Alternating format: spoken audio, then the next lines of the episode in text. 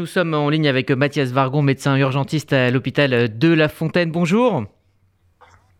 Bonjour. Merci d'être avec nous euh, ce matin. Alors la question euh, que l'on se pose, c'est celle euh, des moyens ou est-ce que c'est celle de l'organisation de l'hôpital? On a beaucoup parlé d'une administration trop lourde et pas assez souple par rapport aux besoins. Vu du terrain, qu'est-ce que vous en dites? En fait, l'administration, elle répond à une demande c'est pas une administration. Alors, il y, a plein de choses euh, qui se sont mises en place, les groupes de travail qui servent à rien, enfin, tout un tas de trucs euh, qui se sont mis en place au cours des années pour justifier d'une partie de l'existence de l'administration. Mais en gros, l'administration répond aux demandes du ministère, répond aux demandes des ARS, donc c'est une réponse à d'autres demandes en fait. C'est pas une administration pléthorique qui s'est mise en place contre les médecins. Un petit peu, mais pas que, et il faut pas tomber dans la caricature. La demande de moyens, en fait, le problème, c'est que depuis euh, le début de la crise, bah, les moyens, ils ont diminué. Non pas parce que euh, parce qu'on en a eu moins, mais parce que euh, les personnels sont partis, en fait. Mmh. Alors on parle justement euh, dans le débat politique énormément de, euh, du nombre de lits disponibles. Hein. Euh, en réalité, en tant que médecin et de manière tout à fait claire, combien de temps faut-il pour voir concrètement les effets d'une de, hausse de moyens ou en tout cas d'une réforme? Bah, pour l'instant, on la voit pas, hein, parce que c'est plutôt le contraire. Pour l'instant, on a une baisse de moyens, on a une baisse d'infirmières, une baisse de. Un lit, c'est pas un lit en fait. Hein. Un lit, c'est du personnel autour. Et là, actuellement, on a une baisse du personnel. Donc de toute façon, on a une baisse des, lits. Et puis, il faut, faut pas, faut pas non plus euh, parler que des lits. Parce qu'un lit, ça ne veut rien dire. C'est pas la même chose d'avoir un lit de médecine en gériatrie, ce dont on a très besoin, qu'avoir un lit de chirurgie où ces lits ont diminué au cours des dernières années parce que la prise en charge a changé. Parce qu'il y a 20 ans, prendre en charge une fracture du poignet, c'était plusieurs jours d'hospitalisation, par exemple, et que désormais, on peut en faire plusieurs dans la même matinée. Et tous ces patients-là vont pas être hospitalisés. Donc, on voit bien que de ce côté-là, on a une économie de lit possible, mais de l'autre côté, euh, sur d'autres moyens, la gériatrie, euh, de la médecine, en aigu, et eh ben là, euh, on a des besoins d'aval des urgences.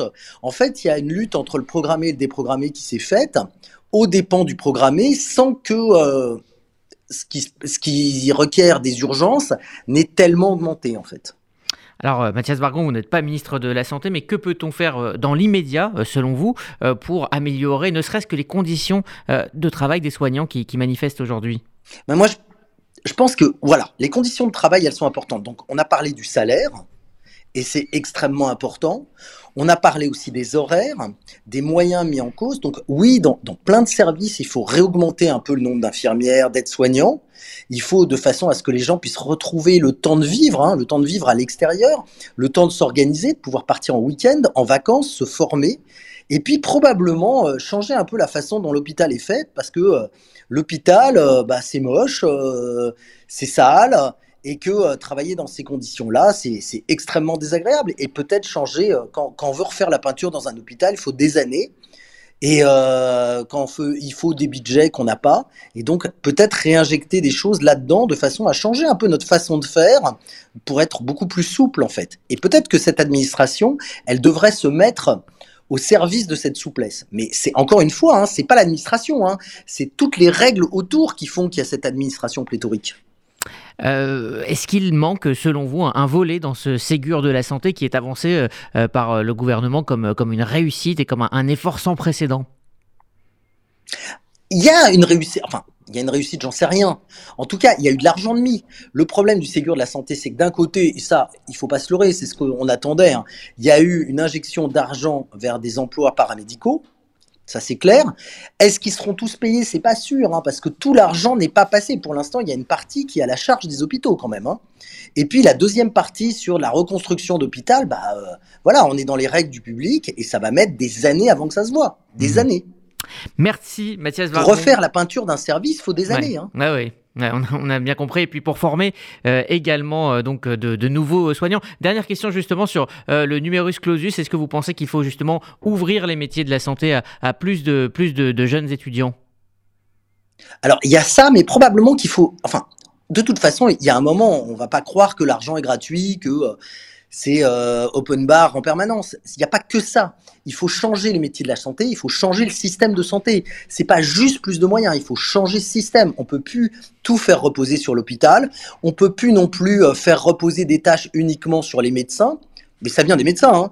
Euh, les ophtalmos, par exemple, ont travaillé avec d'autres paramédicaux pour, avec les orthoptistes notamment, sur les examens de vue. Il y a le projet des infirmières de pratique avancée qui n'a pas avancé hein, en France, hein, parce que par l'opposition des médecins, notamment du Conseil de l'ordre des médecins.